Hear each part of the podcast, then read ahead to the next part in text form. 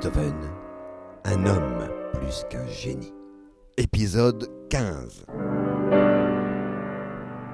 Le retour du frère.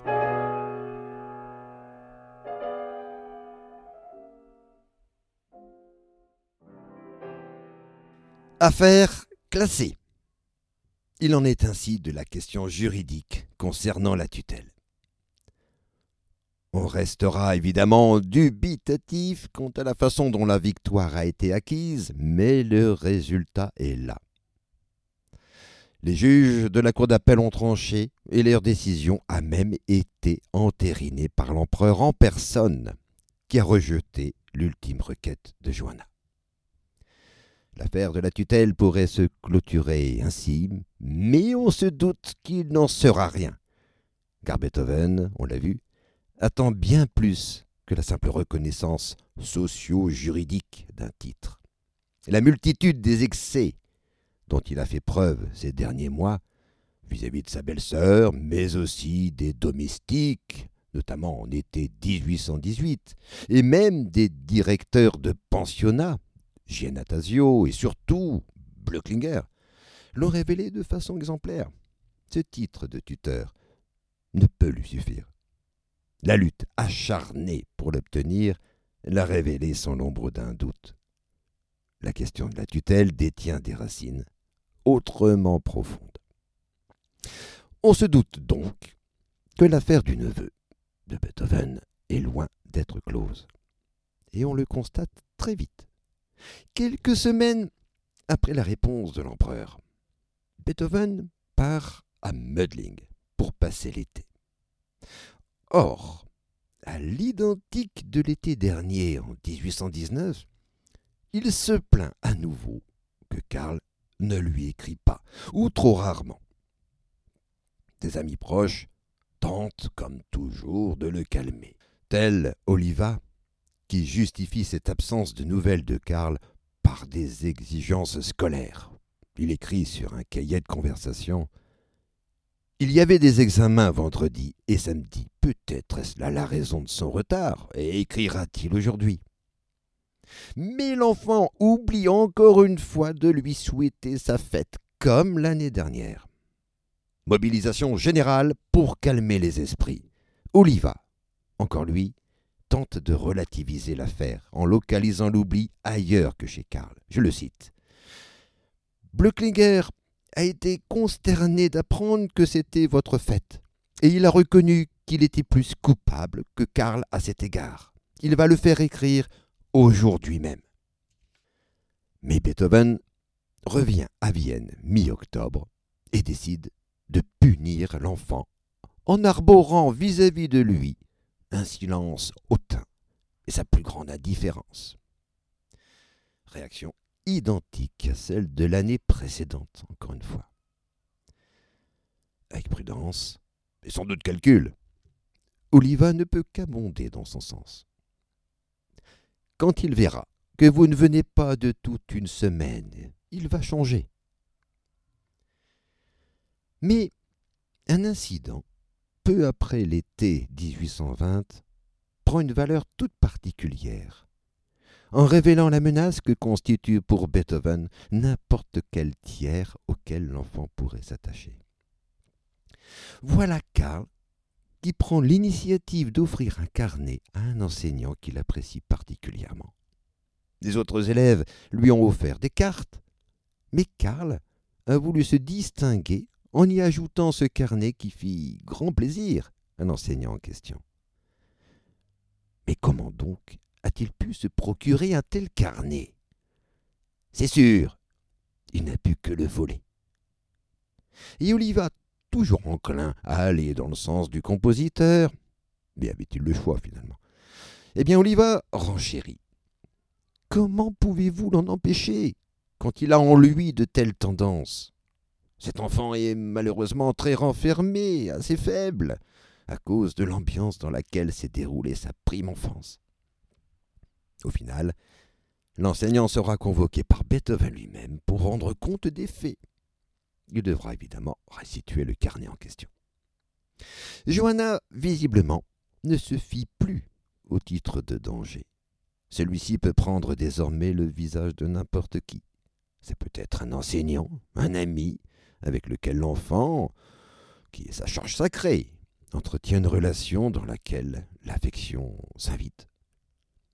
Mais cette fois, Beethoven ne peut plus compter sur l'aide des autorités, comme cela était le cas quand la tutelle était encore tributaire de la décision des juges. Et c'est bien là le paradoxe de la situation.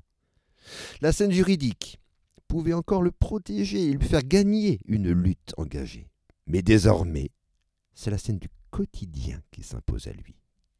Et sur cette scène, il ne peut rencontrer d'autre ennemi que lui-même toutes les fois où l'enfant s'attache, même superficiellement, à quelqu'un. Les conflits entre l'oncle et le neveu sont donc loin d'être terminés. Mais je m'arrêterai aujourd'hui sur le retour sur scène d'un personnage inattendu. Johann, l'autre frère de Beethoven. On s'en souvient peut-être, après des années d'éloignement, celui-ci s'est précipité en 1812 à Linz pour empêcher Johann de fréquenter sa servante, Thérèse Obermer, parce qu'elle était mère d'une fille issue d'une union antérieure. Mais en agissant de la sorte, il n'avait en fait que précipité leur mariage. On a également retrouvé plus récemment ce Johann, quand la tutelle était encore incertaine. Il s'était proposé, je le rappelle, de devenir tuteur de Karl avec sa belle-sœur Johanna. On pourrait croire que c'en était fini de la relation entre les deux frères. Mais non, le revoilà, et son retour est des plus instructifs pour saisir les trames inconscientes relatives à la tutelle. Les deux frères se retrouvent vraisemblablement vers la fin mars, début avril 1822. Je dis vraisemblablement, car on doit à l'insipide Schiller d'avoir détruit tous les cahiers de conversation de l'année 1821. On ne peut donc savoir qui, de Beethoven ou de son frère, est à l'origine de cette retrouvaille. En tout cas, ressort du discours de Johann une attention soutenue quant aux affaires de son aîné. Je cite ce qu'il écrit alors. Tu as encore vingt florins en monnaie courante à payer pour cette chambre. Tu devrais quitter ce logement et tous les autres pour venir chez moi à la campagne. Il est donc question de logement, avec une invitation explicite de la part de Johann. Mais son aide va plus loin et concerne le rapport aux éditeurs. Il conseille en effet son frère quant au prix à fixer pour l'édition de sa Missa Solemnis. Je cite Écris-lui tout de suite au sujet de la messe, et dis-lui que tu peux avoir pour elle cent louis d'or, mais que s'il te donne mille florins en monnaie courante, il aura ta préférence, et que tu lui écriras tout de suite après un petit ouvrage. Au cours de la même rencontre, il ira jusqu'à conseiller son frère de toujours posséder un double des lettres qu'il envoie aux éditeurs. Je le cite. Il faut conserver la lettre pour qu'on sache ce qu'on a écrit. La lettre est bien écrite. Ainsi, si tu veux, je la ferai copier ou la copierai moi-même. Il serait bon que tu gardes cette lettre copiée avec toi pour que tu saches bien ce que tu as écrit. Voilà en vérité ce qui n'est pas sans rappeler l'aide matérielle que lui apportait jadis Karl, l'autre frère, quand il était encore vivant. Mais Johann a un atout que Karl n'avait pas. Il est riche. Et Beethoven a besoin d'argent. Que rêver de mieux alors? Il retrouve un frère qui se dit prêt à l'aider matériellement et qui propose de vivre non loin l'un de l'autre Bien entendu, Johann y trouve son compte. Par exemple, fin juillet 1822, il proposera que l'argent que Beethoven affirme avoir obtenu pour l'édition de la Missa Solemnis soit employé pour acheter un bien ou une maison pour eux deux. Car Johann emploie alors la première personne du pluriel. Nous pourrions utiliser les mille florins monnaie courante pour acheter un bien ou une maison. Mais alors, Beethoven est encore loin d'avoir terminé sa messe. À l'heure où il retrouve son frère, il est tout juste en train de finir son Agnus Dei, dont je vous fais entendre le début.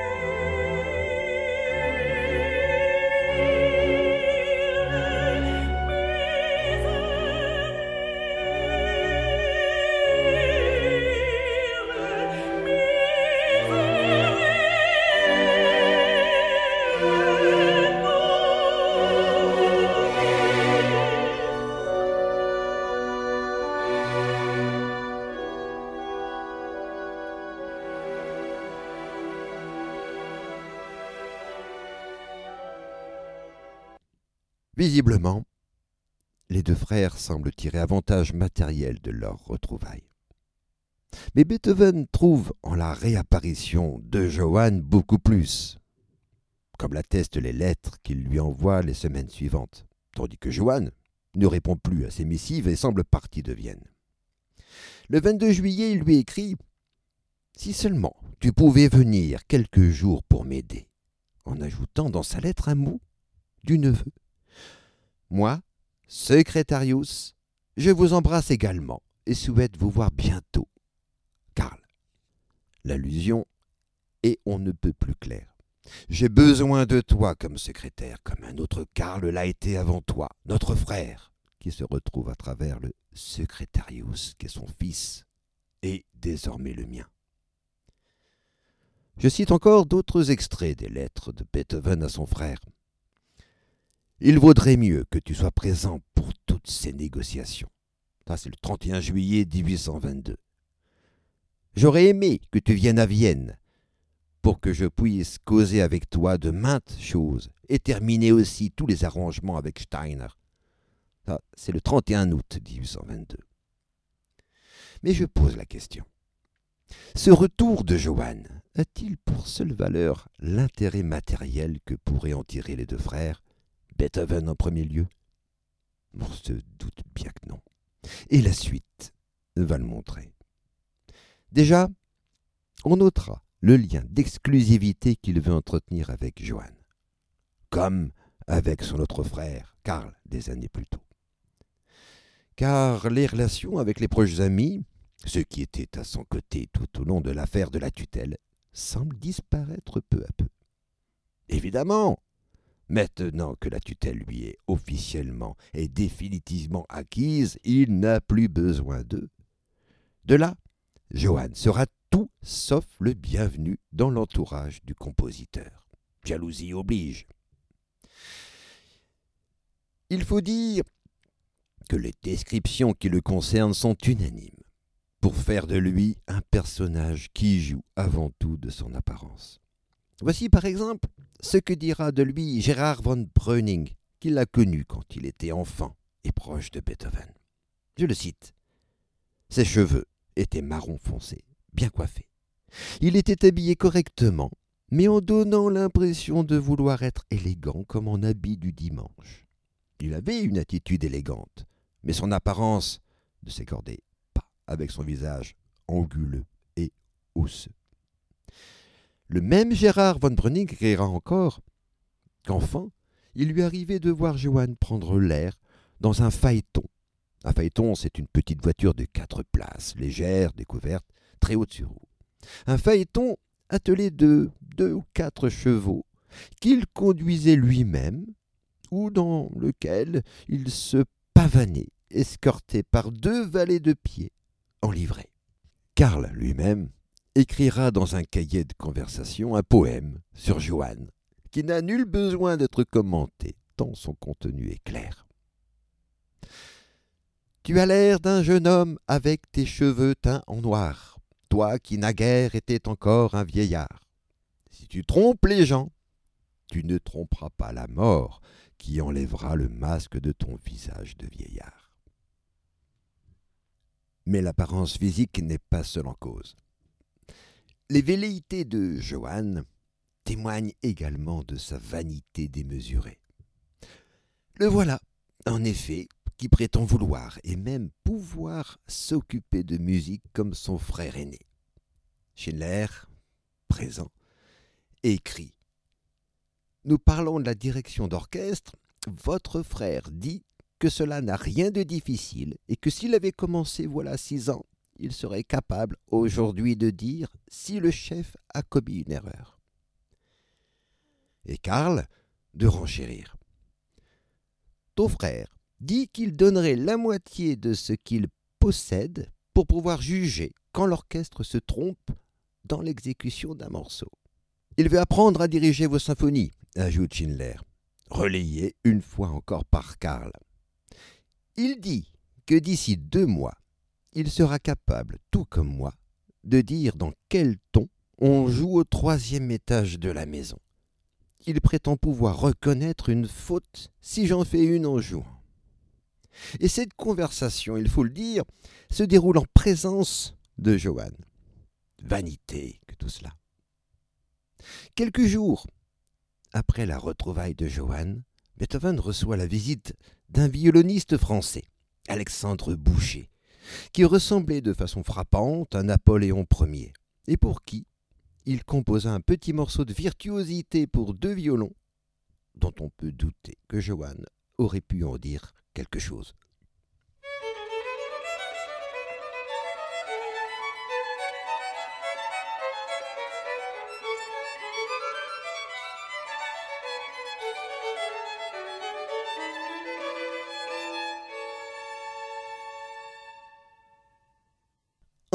De cela, derrière ce souci exacerbé de l'apparence, Johann est d'une hygiène plus que douteuse.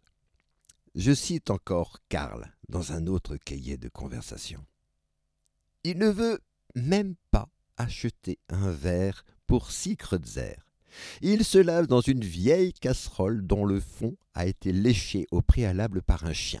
J'estime que quand on pousse la malpropreté aussi loin, ne peut pas s'améliorer. Mais Beethoven, en sans doute, n'a cure de tout ce qui peut se dire sur son frère. Ce qu'il retrouve à travers lui est assurément le plus important, car son but est de retrouver ce lien d'exclusivité qu'il avait jadis avec son autre frère, Karl. Mais, parce qu'il y a un mais, les choses ne peuvent évidemment être aussi simples. Je reviens en arrière sur la retrouvaille telle qu'elle figure dans un cahier de conversation de fin mars, début avril. J'y reviens car Johan, justement, n'était pas seul. Se trouvait avec lui Thérèse, son épouse depuis 1812. C'est la première fois que Beethoven la voit. Et Thérèse, il faut le reconnaître, fait tout ce qu'elle peut pour lui complaire. Elle écrit dans le cahier de conversation, je la cite, Mon mari ne vous ressemble pas du tout, sauf au niveau des yeux. Elle lui propose même d'engager une domestique tout à fait convenable qu'elle connaît bien. Elle est âgée, et c'est une femme fidèle. Bref, elle est parfaite. C'est une très bonne ménagère, et elle sait très bien faire la cuisine. Cette femme peut aussi bien faire les achats, car elle est très honnête. Monsieur Van Beethoven fera l'éloge des plats qu'elle lui préparera. Et elle aussi sera heureuse d'être dans une bonne place pour vivre correctement le restant de ses jours. De toute évidence, Thérèse fait tout pour s'attirer la sympathie de son beau-frère. Mais Beethoven n'a pas oublié qu'elle-même a été la servante de son frère avant qu'il ne se marie. De là, savoir recommander une servante par une ancienne servante qui a su séduire Johann, cela ne saurait être des plus convaincants pour lui. Peut-être même qu'une telle proposition insistante à propos d'une servante a-t-elle desservi la cause de Thérèse au lieu de prouver sa volonté de complaire à son beau-frère Et puis, pas question pour Beethoven de sympathiser avec la mère d'une bâtarde. C'est ce qu'on lit de façon exemplaire dans une lettre qu'il écrit à Johann quelques semaines après leur retrouvaille. Le contenu de cette lettre est assez confus.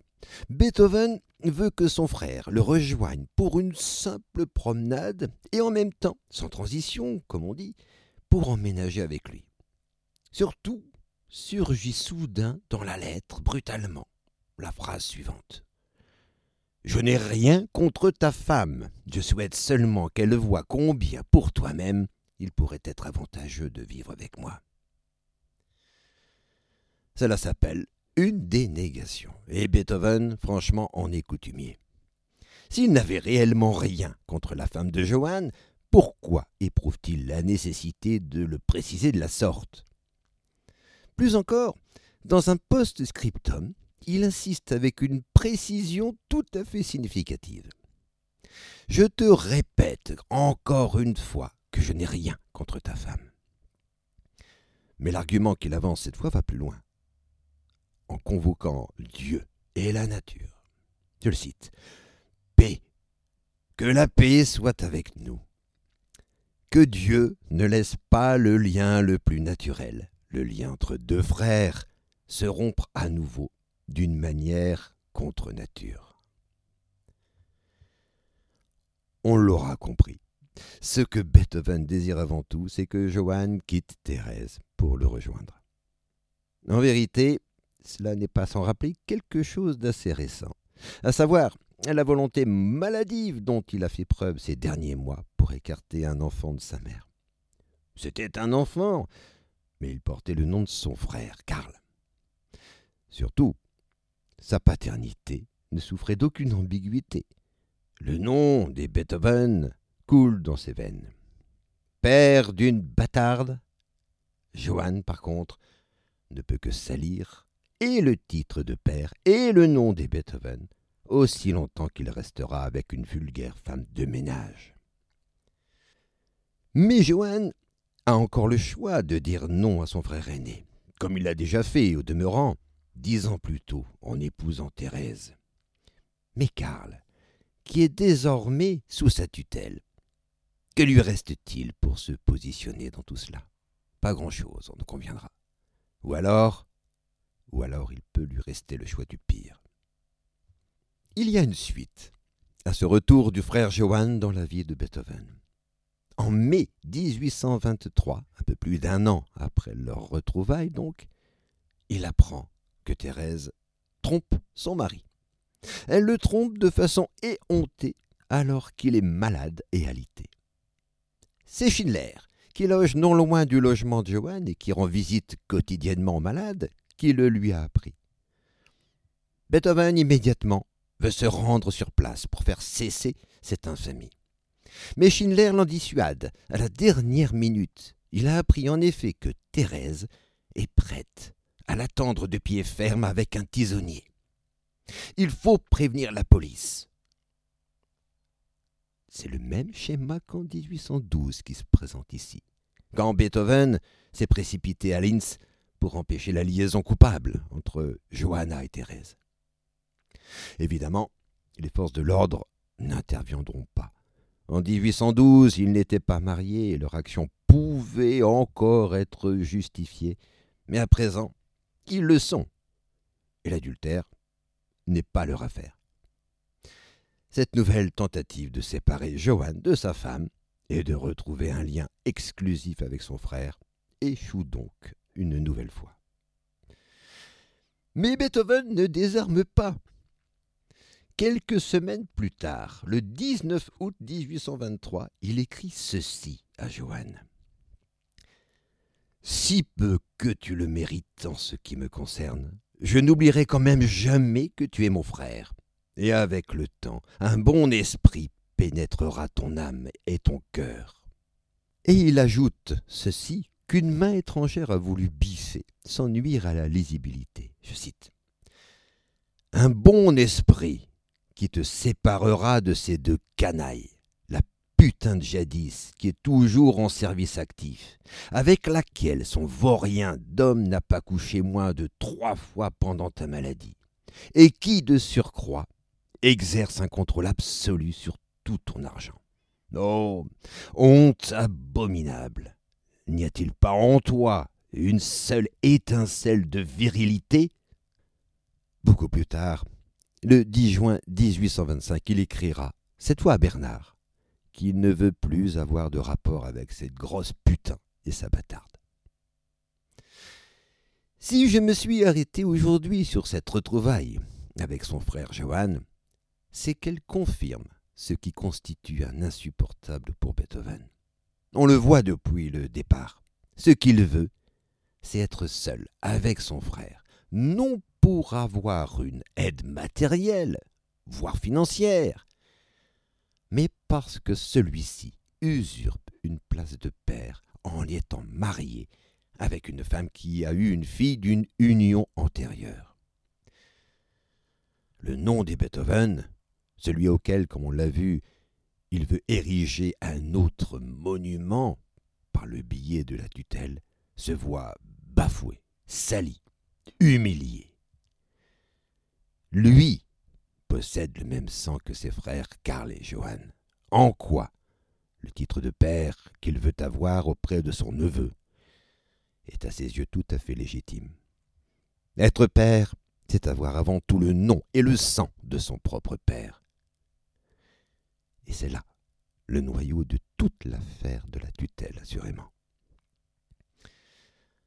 Pendant tous ces mois où Johann est réapparu dans le quotidien de Beethoven, Karl pu voir desserrer l'étreinte de son oncle. Cependant, maintenant qu'un nouvel éloignement se présente entre les deux frères, on se doute que les excès de celui-ci se retrouveront de plus belle. La trêve est terminée.